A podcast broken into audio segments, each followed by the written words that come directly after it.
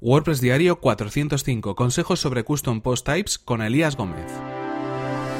Estás escuchando WordPress Diario, tu podcast sobre desarrollo web con WordPress y marketing online. Con Fernand Diez.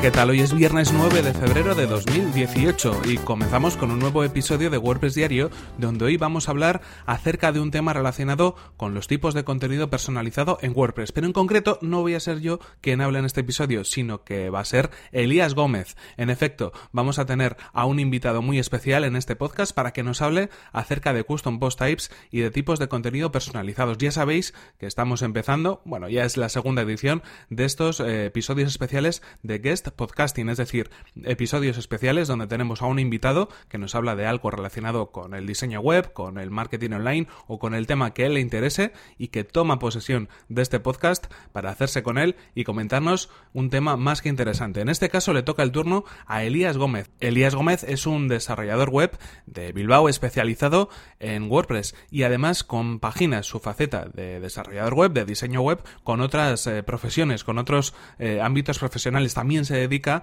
al mundo de la animación, al mundo de los eventos. En este caso es DJ profesional para eventos. Y también, entre otras cosas, es parte de la comunidad de WordPress Bilbao y también parte del programa de expertos de Top Contributor de Google. Es decir, mm, pocas horas le quedan en el día para poder hacer más cosas, pero es que además ha sacado tiempo para participar en este podcast. Yo muy agradecido de que lo podamos tener por aquí. Además es podcaster en podcasts como por ejemplo Negocios y WordPress y también en un podcast llamado Reflexiones de un Geek desde Bilbao. Muy interesantes ambos dos y también muy interesante lo que nos va a contar hoy. Como hemos comenzado a comentar, va a hablarnos acerca de por qué debemos utilizar tipos de contenido personalizado, es decir, custom post types en nuestros sitios web creados con WordPress. Así que, hola Elías. Buenas a todos, saludos a la audiencia de WordPress Diario, soy Elías Gómez, he tenido durante 10 años un estudio de diseño gráfico y desarrollo web, pero ahora estoy trabajando como freelance y podéis, bueno, podéis conocer más sobre mí en eliasgomez.pro. Y hoy vengo a hablaros de los custom post types. Y es que a mí siempre me ha gustado todo este tema de la arquitectura de información, el análisis, etcétera. Y me encanta organizar los contenidos eh, de las páginas web pues de una forma coherente y estructurada. Fernand ya os ha hablado alguna vez de Custom Post Type, pero hoy me voy a poner un poco filosófico. Bueno, y lo primero, ¿qué son los Custom Post Types? Yo creo que la forma más fácil de entenderlo es hacer referencia al panel de control de WordPress, donde tenemos eh, dos apartados para introducir nuestro contenido principalmente. Uno es las entradas y otro es las páginas.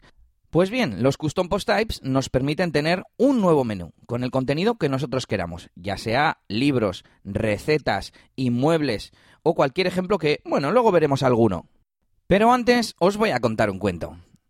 Había una vez una versión inicial de WordPress que solo permitía escribir entradas. Y estas entradas decidieron guardarlas en la tabla WP Post de la base de datos. Tiene sentido, ¿verdad? Guardar los posts en la tabla de post. Pero nuestro pequeño WordPress se hizo adolescente y decidió añadir las páginas. Sus creadores se dieron cuenta de que eran prácticamente iguales que las entradas y pensaron en añadir un campo a la tabla de post que simplemente fuese el tipo de post. De esta forma podíamos diferenciar los posts y las páginas. Siguieron pasando los años y cuando WordPress entró en la madurez, decidió que tenía que ser más flexible y permitir a los desarrolladores crear sus propios tipos de contenido. ¿Y adivináis cuál fue la solución? Sí, señor, añadir nuevos tipos de contenido en ese campo que se creó para las páginas. Ah, sí que ya lo sabéis. Todos los tipos de contenido de WordPress, incluyendo los internos que trae por defecto, se guardan en la misma tabla de la base de datos. Esto va a ser importante más adelante. Ahora ya sabemos lo que son los custom post types. Pero bueno, ¿para qué nos sirve esto? Bueno, nos sirve para tener el contenido aislado, para no tener con las entradas y las páginas contenido o información cuya naturaleza sea muy diferente. Normalmente, cuando creamos un custom post type, además de añadir el título y el contenido, queremos añadir información específica sobre este nuevo tipo de contenido, que refleje las propiedades únicas de estos elementos. Pongamos por caso que queremos hacer un portafolio para nuestra página web. Podríamos añadirle campos nuevos a este custom post type, como por ejemplo el cliente al que le hemos hecho el trabajo, un enlace externo para consultar la página web o más información, una categoría sobre el tipo de servicio al que se refiere el trabajo y muchas cosas más. De esta forma, podríamos programar una plantilla que siempre tuviera el mismo aspecto en la parte pública de nuestra web. Para crear un nuevo trabajo de este portafolio, simplemente rellenaríamos todos estos campos Además de disponer de un apartado especial en el menú de nuestro panel de control de WordPress y de poder insertar estos nuevos contenidos pertenecientes a nuestro custom post type de una forma muy sencilla, otra de las ventajas de tener toda esta información correctamente estructurada es que podremos crear filtros en nuestra página web, así como interactuar con el motor de búsqueda de WordPress. ¿Y qué es esto del motor de búsqueda de WordPress? Cuando nosotros utilizamos el buscador de WordPress, lo que estamos haciendo es mandarle un parámetro a una clase llamada VP Query, que WordPress utiliza para buscar posts que tengan dicha palabra en su título. Pero además de por el título, esta clase de WordPress nos permite utilizar un montón de parámetros, como por ejemplo el tipo de post que en nuestro ejemplo sería portafolio. Además, le podemos pasar muchos otros parámetros como por ejemplo fecha de creación, el cliente al que pertenece ese trabajo, y VP Query nos devolverá los resultados en función de dichos parámetros de búsqueda. Pero bueno, esto ya es un poco más técnico, pero quiero que os quedéis con que se pueden crear buscadores avanzados personalizados gracias a los Custom Post Types. Como ya os ha contado Fernand en alguna ocasión, estas propiedades se asignan a través de los custom fields y las custom taxonomies, es decir, los campos personalizados y las taxonomías personalizadas, categorías y etiquetas, pero creadas para, por ejemplo, nuestro portafolio. Otros ejemplos de aplicación de los custom post types podría ser una inmobiliaria, crearíamos un custom post type para los inmuebles y le añadiríamos campos personalizados y taxonomías personalizadas para añadir información como los metros cuadrados, el número de habitaciones, el precio, la calificación de eficiencia energética o cualquier otro parámetro por el que nosotros quisiéramos clasificar estos inmuebles.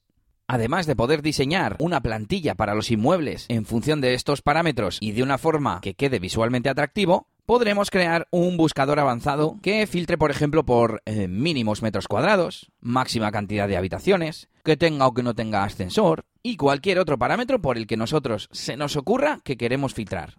Otro ejemplo de uso sería recopilar valoraciones o testimonios de nuestros clientes.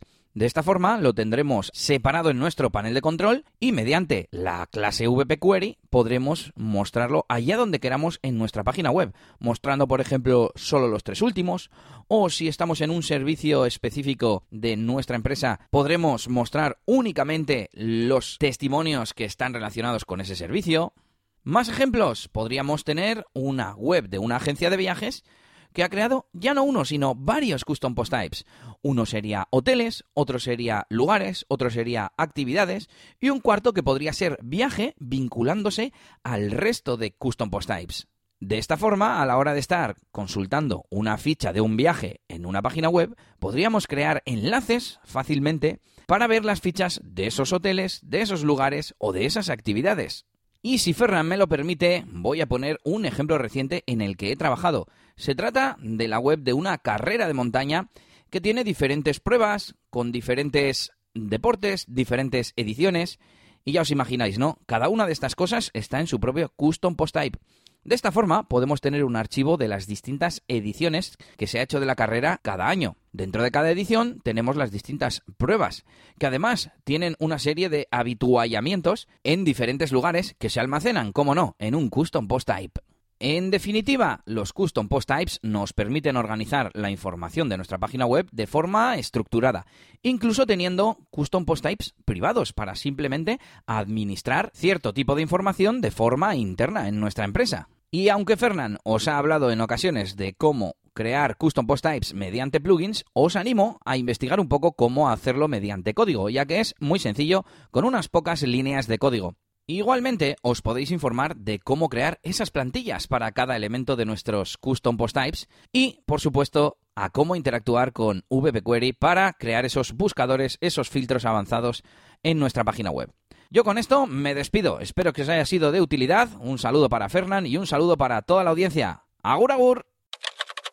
Hasta luego, Elías. Bueno, muy interesante lo que nos ha contado además en forma de cuento acerca de los tipos de contenido personalizado para WordPress y por qué debemos utilizarlo. La verdad es que es una forma interesante de hacer todo un repaso por lo que significan estos tipos de contenido desde su inicio, desde su creación en WordPress hasta el día de hoy, en los que los podemos utilizar de, muy diferentes maneras. Ya sabéis que podéis encontrar a Elías Gómez en eliasgomez.pro, ahí tenéis toda la información sobre él, pero también a través de Twitter en arroba eliasns, donde bueno, le podéis encontrar y cuenta un montón de cosas interesantes. Además, es muy activo en Twitter, así que os, invito a que le podáis seguir. Y en cualquier caso, esto es todo por hoy. Aquí se termina este episodio especial de WordPress Diario, este episodio con invitados, este episodio de Guest Podcasting y os invito, bueno, a que continuéis escuchando este programa porque vendrán nuevas colaboraciones. En cualquier caso, esto es todo por hoy, aquí se nos acaba el tiempo y aquí terminamos este episodio 405. Podéis encontrarlo en fernan.com.es barra 405 y por mi parte os podéis poner en contacto conmigo